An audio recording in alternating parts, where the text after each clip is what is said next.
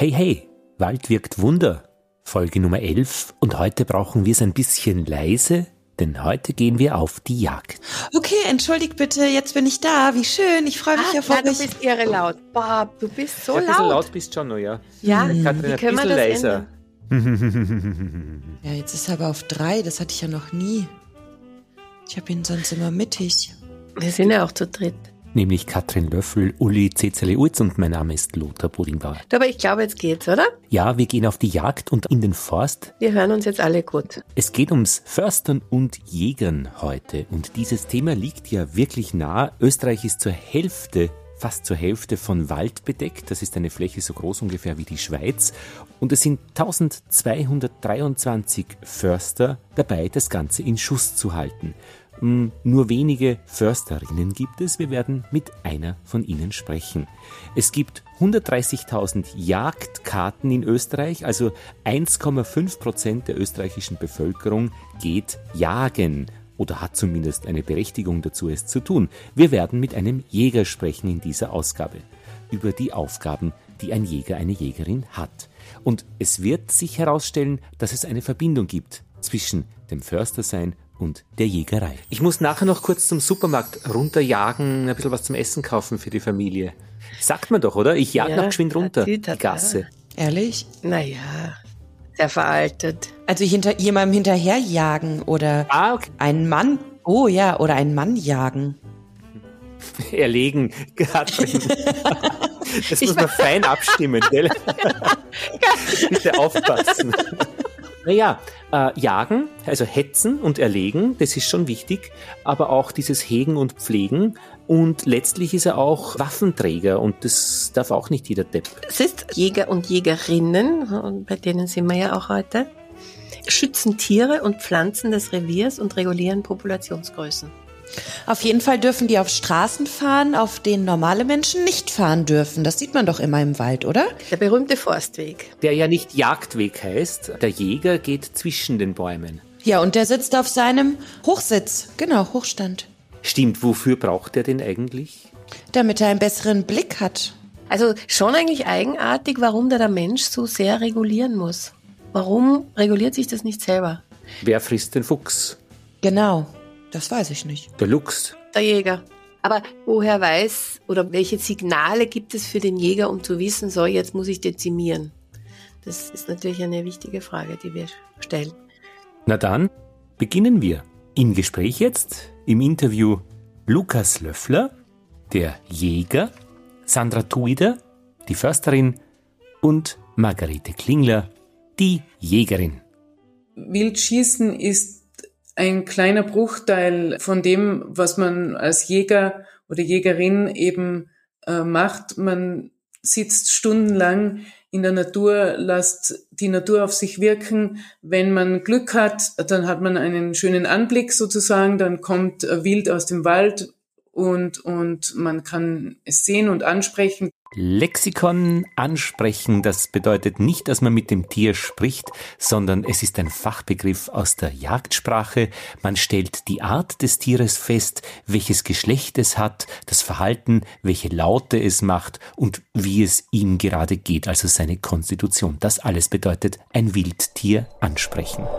Das sagt Margarete Klingler, Jägerin in Kitzbühel. Man muss schauen, ist es männlich-weiblich, was darf ich schießen, was habe ich äh, in meinem Abschussplan äh, zu erfüllen und äh, je nachdem kommt es dann zum Schuss oder auch nicht. Und ich würde jetzt mal sagen, wenn man sich zum Beispiel auch einen Rehbock jetzt zum Beispiel einbildet, dass es dieser ganz bestimmte sein soll, dann ist es keine Seltenheit, dass man 10 bis 20 Mal auf diesen Bock geht und ihn dann erst erlegt. Sind Sie immer am gleichen Hochstamm oder dürfen Sie sich frei in der Region Kitzbühel bewegen? Es ist ganz genau aufgeteilt. Entweder es handelt sich um eine Eigenjagd, also die muss eine bestimmte Größe haben äh, und da kann dann sozusagen der, der Eigentümer jagen gehen und kann auch Jagdgäste mitnehmen, kann eigentlich eigentlich frei ähm, diese Jagd sozusagen äh, äh, bewirtschaften in seinem Sinne, hat aber natürlich auch einen Abschussplan zu erfüllen.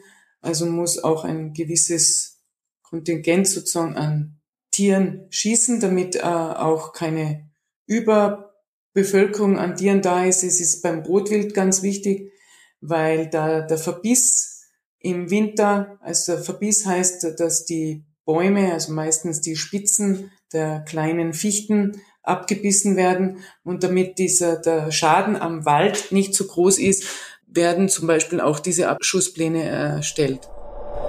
Also lauter kriege ich es leider jetzt nicht mehr hin. Ja, perfekt, perfekt. Also das, das ist jetzt das, so geht's. Und das ist jetzt die Stimme von Lukas Löffler. Er ist Jäger, freiberuflich sagt er, denn eigentlich hat er eine Landwirtschaft in Ternberg in Niederösterreich. Er kümmert sich um Schafe und seine Landwirtschaft heißt Löffler und Schafe. Und wer ist da noch? Sandra Tuider aus Ternberg auch in Niederösterreich. Ich bin keine Försterin vom Titel her, sondern ich bin Forstwirtschaftsmeisterin, nennt sich das. Das müsste man vielleicht unterscheiden, weil Förster haben eine ganz andere Ausbildung. Das ist eine höherbildende Schule, die fünf Jahre dauert, ähm, sowas wie eine HTL. Die Försterschule gibt es nur mehr eine in Österreich, vielleicht deshalb auch ein bisschen wenig in Bruck an der Mur und die endet mit Matura. Ich habe den ähm, berufsbegleitenden Weg gewählt und den praxisnahen Weg gewählt. Ich habe die Forstfacharbeiterausbildung gemacht. Da schon sehr wenig Frauen, aber doch mehr Frauen und dann eben noch die Forstwirtschaftsmeisterausbildung hinten dran gehängt. Und ähm, ja, ist sehr praxisorientiert und die, eben diese Forstwirtschaftsmeisterausbildung machen kaum Frauen, weil es auch körperlich anstrengend ist. Und damals, wie ich das gemacht habe, war ich, glaube ich, so die zweite Frau, die überhaupt diese Ausbildung abgeschlossen hat. Das ist also die Unterscheidung zwischen Förster, das, die Planung und so ein bisschen mehr Schreibtisch und Forstwirt, so das Ausführende. Ja, kann man so sagen. Also Forstwirtschaftsmeister ist mehr so in der Praxis und, und steigt dann meistens gleich in einen Betrieb ein.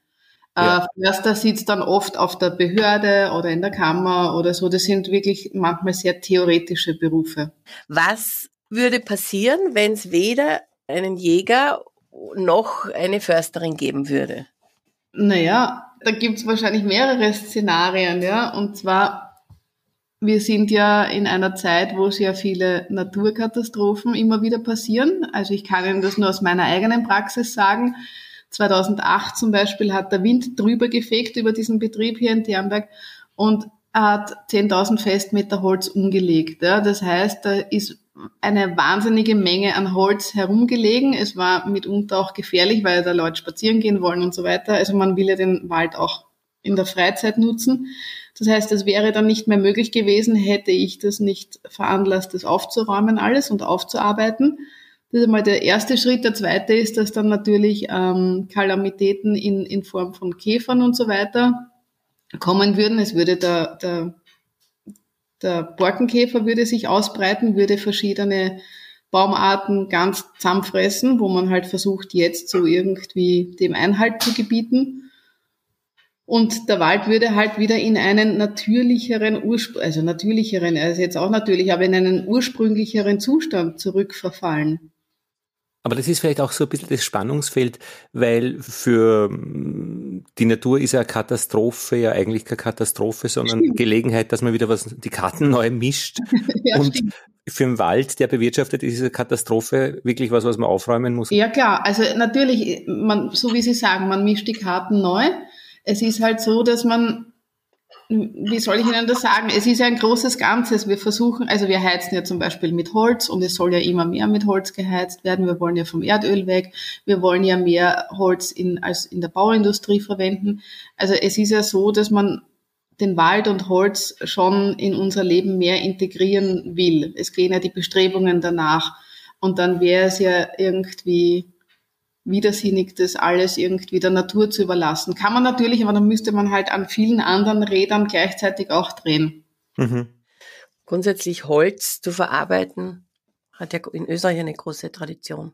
Eine lange Tradition und natürlich macht es natürlich auch Sinn, einen Dachstuhl aus Holz zu bauen. Ja? Oder es macht natürlich Sinn, ähm, eine Fassade aus Holz zu machen, aus Lärchenholz zu machen. In, in Vorarlberg ist ja da eine ganz, ganz ähm, ausgeprägte sozusagen Tradition im Holzbau. Ja, die sind ja da ganz anders als im Osten von Österreich. Und natürlich mhm. macht es mehr Sinn, ein Haus in Holz zu bauen, weil da das Holz selber viel länger Nutzen hat, als es in den Ofen zu stecken und kurz nur thermisch zu nutzen. Aber da ist praktisch das Holz ähm, von der Forstwirtschaft einfach wirklich dieser Wertstoff, der da gewonnen wird, so wie am Acker halt ähm, die Zuckerrübe, baut man Holz an. Ja, klar. Sie sagen ja auch, es wird geerntet. Ja, ja, ja. Spielen da diese Ökosystemwerte vom Wald auch bei Ihrer Arbeit eine Rolle, dass der Wald ja auch eben CO2 äh, bindet und die Artenvielfalt sichert?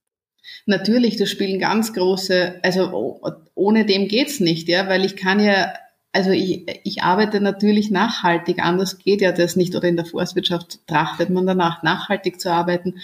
Sprich, man nutzt immer nur das, was zuwächst pro Fläche. Und jetzt in, in dem speziellen Fall, wenn es da um den Betrieb geht, den ich da betreuen darf, dann, dann schaue ich natürlich, dass immer diese Baumartenmischung angepasst ist und man versucht natürlich aufgrund der Klimaveränderung die Baumarten auch dahingehend zu mischen, wie man jetzt zum heutigen Stand der Wissenschaft glaubt zu wissen, wie es in 30, 40 Jahren sein wird. Und also es ist eher ein sehr schmaler Grad, auf dem man sich da bewegt aber man versucht natürlich nach bestem Wissen und Gewissen so den Wald zu bewirtschaften, dass man über Generationen halt hinausdenkt. Eben, das stelle ich mir schon eine große Herausforderung vor. Das ist ja nicht so und übernächstes Jahr steht der Wald dann so, wie ich es mir denke, sondern wie Sie sagen, das ist ja in, in äh, 10er, 20er, 30er Jahr Etappen eigentlich alles erst zu planen. Ne? Erstens das, aber man ist es in der Forstwirtschaft ohnehin gewöhnt, dass man in Generationen denkt. Das heißt, man, das ist der große Unterschied zur Landwirtschaft. In der Landwirtschaft denkt man in, in, von dem Sommer zum nächsten Sommer oder halt in sehr kurzen Abständen. In der Forstwirtschaft denkt man in Generationen. Das heißt, ich hm. überlege mir jetzt, wenn der Wald sich an einer Fläche verjüngen soll, überlege ich mir jetzt, was in 80 Jahren dann im Endeffekt dort stehen soll, wie der Wald dann dort ausschauen soll. Da tritt man quasi auch dann rückwärts mit den Ergebnissen der Ahnen in Verbindung. Genau so ist es, ja. Und dementsprechend hat man entweder ein bisschen mehr Glück oder ein bisschen weniger Glück, wie gut die Ahnen den Wald vorher bewirtschaftet haben, ja. Und schimpft man da manchmal auf die Ahnen? ja. Hm. Natürlich, aber die haben ja auch, äh, ja klar, aber die haben ja auch nur vor 80 oder vor 100 Jahren nach ihrem besten Wissen ja. Gewissen gehandelt, ja. Aber was ist das konkret? Sagt ja. man da, oh mein Gott, äh, da hätte jetzt wirklich ein bisschen was anders machen, das wäre nicht schlecht. Aber Na, ganz konkret ist es jetzt eh sehr aktuell das Thema, diese ganzen Fichtenaufforstungen, ja, nachdem man ja zum Stand der Wissenschaft vor 60, 70 Jahren gesagt hat, man pflanzt in Österreich die Fichte, zwei, im Abstand von zwei mal zwei Metern und macht sozusagen Monokulturen, mhm. weil das wächst optimal bei uns in dem Land und es funktioniert. Und jetzt 80 Jahre später hat sich das Klima so weit verändert, dass es eben nimmer funktioniert, dass die Fichte zu wenig Wasser hat, dass es zu warm ist, dass die Fichte einfach stirbt, großflächig. Im Waldviertel zum Beispiel sieht man das in einem Riesenausmaß. Und jetzt natürlich sagt man, hätten die anders, aber, aber die, die konnten ja auch nur nach ihrem besten Wissen agieren. Genauso wie ich halt jetzt auch versuche, mhm. oder jetzt meine Generation jetzt auch versucht, nach unserem besten Wissen zu agieren. Aber ja, man schimpft dann und denkt sich, ah, die Fichten wären dort und dort oh. nicht notwendig gewesen. Ja. Sie haben nach diesem Sturm damals mhm, ja. äh, dann nicht mehr aktiv aufgeforstet. Was bedeutet das konkret? Oder was war da Ihr Ziel? Also jetzt müsste der Herr Löffler dann schon langsam eingreifen, weil da kommt die Jagd ganz, ähm, ganz wichtig mit ins Boot. Mein Ziel war es damals, ähm, nach diesen groß, also da sind natürlich riesengroße Kahlflächen entstanden und mein Ziel war es, sie naturnahe so möglich und in der Mischung, wie sie die Natur hergibt, wieder wachsen zu lassen. Die brutale Methode wäre gewesen, diese Fläche einfach mit einem riesengroßen Mulcher zu mulchen und dann wieder Pflanzen, die ich auswähle, wo ich meine, dass das das Beste wäre, dort reinzusetzen. Ganz, also wirklich aktiv dort wieder zu pflanzen. Meine Idee war aber, diese Fläche dort zu bejagen, dass das Wild nicht alles wegfrisst, was dort in die Höhe kommt, nicht alles wegschnappen kann, was, was der Boden dort sozusagen hergibt. Und siehe da, nachdem wir diese Fläche dort wirklich intensiv bejagt haben, die ersten paar Jahre, ähm, und das Wild dort nicht alles verbeißen und, und wegfressen konnte, was, was der Boden dort hergegeben hat, sind jetzt auf dieser einen Fläche eben jetzt 16, 17 verschiedene Baumarten. Das hätte man so, wenn man es künstlich gepflanzt hätte, hätte man das nie gemacht. Da hätte man sich für zwei, maximal drei Baumarten entschieden. Jetzt habe ich dort einen wahnsinnig gut durchmischten biodiversen Wald, der zwei, drei Meter hoch ist, zum Teil vier Meter hoch ist und wo ich meine, wenn das die Natur selbst geregelt hat, ähm, der sehr, sehr, sehr kraftvoll und sehr gut in die nächste Generation gehen kann. Ja, aber ist der dann auch ein Learning, oder? Also für, für, für Aufforstung. Also wenn dann mal aufgeforstet wird, dass man eben sehr wohl so viele verschiedene Baumarten dann pflanzen. Ja, natürlich, aber, aber immer bei der Aufforstung ist natürlich immer Geld ein Riesenthema. Mhm. Zaunrum ging auch? Ja, aber wenn Sie sich vorstellen, in dem einen konkreten Fall war das eine Fläche von circa sieben Hektar und sieben Hektar Zäunen. Puh. Ja, das ist ein unheimlicher Arbeitsaufwand und sehr, also das, da muss man permanent dahinter sein, dass dieser Zaun nicht einwächst, dass er nicht umstürzt, dass nicht irgendwo ein Ast drauf liegt oder so, dass da wirklich halt niemand rein, also keine Ach, Ja, na klar, das ist ja nicht, es ist die eine Sache, einen Zaun zu bauen, aber es ist die andere Sache zu schauen, ob da jemand ein Loch unten durchbuddelt genau. hat genau. und schon wieder drinnen ist. Richtig. Und natürlich stehen, stehen da lauter Leckerbissen, ja, weil mhm. bei 16 Baumarten, das ist wie ein, also wie, wie so ein Buffet. Ja? Natürlich, also, ich würde es genauso machen. Ja, genau.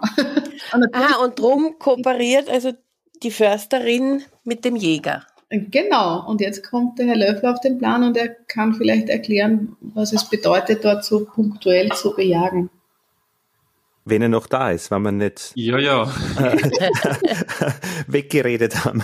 Nein, das waren sehr schöne Worte. Verjagt haben. In Österreich ist es so, wir haben natürlich vom Gesetzgeber her die Pflicht, den Abschuss zu erfüllen. Das heißt, es wird ja oft irgendwie so auf der Art gemeint, die Jagd braucht man nicht wirklich oder das ist ein Hobby, aber in Wahrheit ist das eine sehr wichtige äh, Aufgabe von Jägern, dass der Wald einfach gesund bleibt. Wie die Frau Duida schon gesagt hat, ohne einen, äh, einen guten Jäger im Betrieb ist keine Naturverjüngung möglich. Das heißt, wenn die Jäger nicht wirklich dahinter sind, gerade in unserer Gegend ist es Rehwild, äh, das, das enorme Verbissschäden macht, äh, dann ist es einfach sehr schwer, dass man junge Bäume in die Höhe bringt. Und auf dieser Fläche ist es einfach so, dass man wirklich schaut, dass man äh, über eine gewisse Zeit lang wirklich punktuell dort äh, äh, einen hohen Jagddruck ausübt. Und dann regelt sich das relativ gut vor alleine, dass die Rehe einfach merken, okay, da ist uns zu gefährlich, da, da ist nicht gut, wenn wir dort unsere Eisung finden. Ist das jetzt wirklich dieses Herum, das spricht sich herum unter den Rehen, der, ja, was Sie mit Jagddruck bezeichnen? Ja, also ich weiß jetzt nicht, ob man herumsprechen so bezeichnen kann, aber Tiere sind oft intelligenter, als man glaubt und die wissen sofort, okay, in der Gegend, da geht's uns nicht gut. Da wird ja, nicht lang irgendwie... Also allein vom, vom Geräusch, oder? Ich meine, ein Schuss ist einfach laut. Nein, also das können Sie sehr wohl unterscheiden irgendwie im Sinne von, äh, das, es gibt ja eben Schusszeiten, das heißt, zu gewissen Zeiten im Jahr darf man nicht jagen auf gewisse Wildarten. Und da gibt's genau Rehe, die wissen genau, wann die Schusszeit beginnt. Dann sieht man sie eher weniger. Dann gibt's wieder Wildarten, die, die haben das wirklich im, im Blut. Also mhm. Ach die so. merken genau, wonach und, der Jäger aus ist. Und zu welchen Zeiten? Genau. Aber wie würde sich denn der Wald entwickeln, wenn jetzt man das einfach ließe und wieder die Natur einfach schalten und walten ließe? Welche Bäume würden denn aufkommen? In meiner Meinung nach gar keine. Also wenn wir wirklich jetzt bei uns in unserer Gegend haben wir enorme Wilddichte, also sehr viele Rehe, bisschen Rotwild und Wildschweine. Aber es ist so enorme Wilddichte, dass ich glaube, dass es jegliche Baumarten verbeißen würden. Hm. Natürlich gibt's Favoriten, Laubbäume, dann die Tanne wird sehr gern verbissen. Aber ich glaube, in den Dimensionen äh, wie gesagt, vom, vom Rehbestand wird prinzipiell alles verbissen werden. Es würden uns, wenn man nicht eingreifen würde, würden genau die Baumarten, die man meint, in 100 Jahren zu brauchen, dass die eben diese Klimaveränderung gut überstehen können, genau die würden fehlen, weil es genau die Leckerbissen sind, die die Rehe halt sehr schätzen, eben wie schon die erwähnte Tanne, die wäre, das wäre unmöglich, dass dann noch in 80 Jahren eine Tanne dasteht. Oder die Eiche zum Beispiel, die wäre auch weg und die braucht man ursächlich für die Baumartenmischung und Zusammensetzung in den nächsten Jahrzehnten. Bildung ist eigentlich äh, eine Schlüsselgeschichte bei den ganzen Dingen. Wenn Sie jetzt an beide die Frage im Wald Menschen begegnen und der Wald ist ja offenbar ja zugänglich für Menschen, gibt es da Sachen, wo Sie sagen, das funktioniert und es gibt Sachen, wo man sich die Haare rauft? Wenn ich da mal beginne, wir sind äh, kein, kein Einzugsgebiet hier bei uns im Speziellen von irgendeinem Ballungszentrum. Das, Zentrum, das heißt, wir treffen wenige Menschen und die paar, die wir treffen, sind eigentlich immer sehr entspannt. Mhm. Okay. Und von der Jagd her, von der Jagdseite her?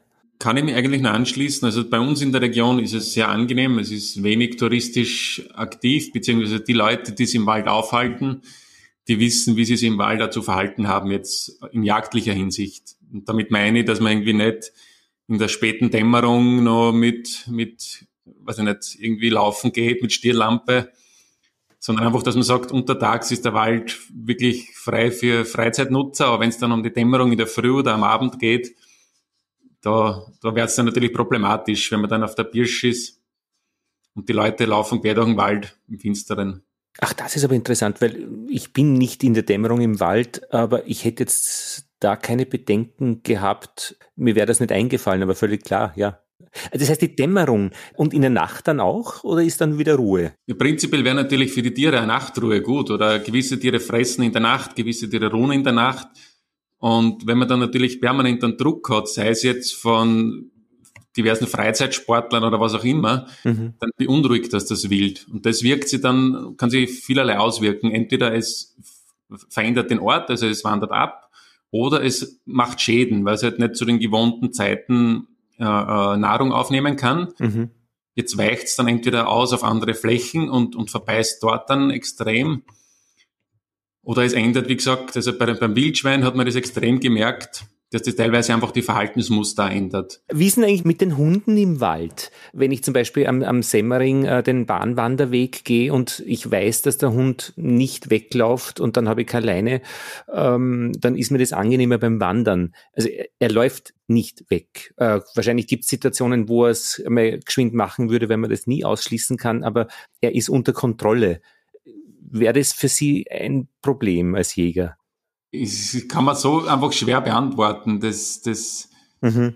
Natürlich, wenn jetzt ein Spaziergänger vorbeikommt oder halt ein Wanderer und man merkt, der Hund ist wirklich gut ausgebildet, beziehungsweise der folgt dem Besitzer, mhm. dann ist das weniger ein Problem. Aber das kann man natürlich nie aus, also das, das weiß man nie, was da auf einen zukommt. Und ja, ich habe selber, wie gesagt, vier Hunde und einer ist dabei, der jagt sehr gerne, der bleibt an der Leine. Die anderen sind, sind brav, dass ich sage, die sind abrufbar. Mhm. Und deswegen, ja, es ist jetzt schwierig, wenn, wenn, wenn Leute, die wenig hm, Verbindung zu ihrem Tier haben, dann ohne Leine im Wald spazieren und der Hund dann so auf die Art wildern geht. Also das ist was, was man sicher nicht haben will. Danke Lukas Löffler und Sandra Tuider aus Ternberg in Niederösterreich für diesen Einblick in die Försterei und in die Jagd. Mein Hund bellt im Hintergrund. Ähm, ein Blick noch nach Kitzbühel, wo Katrin mit Margarete Klingler über den Hund gesprochen hat, den sie mitnimmt auf die Jagd. Ein Dackel? Ja, also der Dackel ist ein beliebter Jagdhund, aber genauso bei uns in Tirol die Brackenarten. Haben Sie einen Dackel? Nein, ich habe aber einen Hund, der heißt Cane Corso, diese Rasse, ist eine Dockenart, ist nicht ganz so groß wie eine deutsche Docke, aber äh, schon relativ groß und schaut etwas furchterregend aus. Und ich habe diesen Hund wegen meinem Geschäft. Ach so. Wegen meiner Goldschmiede. Vom Dackel zum Cane Corso, einen wirklich großen, beeindruckenden Hund, von der Jagd zur Goldschmiede, das ist ja mal eine Wendung. Und so erfahren wir wieder einmal, dass die Menschen mehrere Identitäten haben.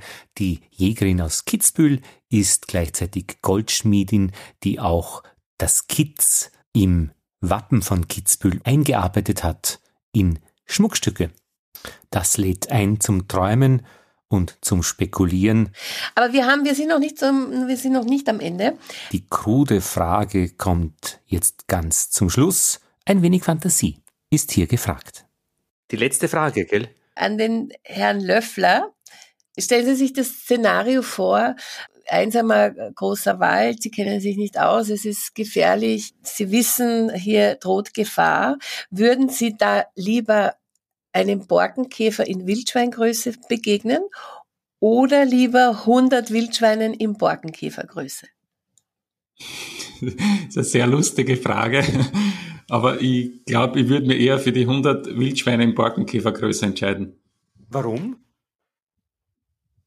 Mm.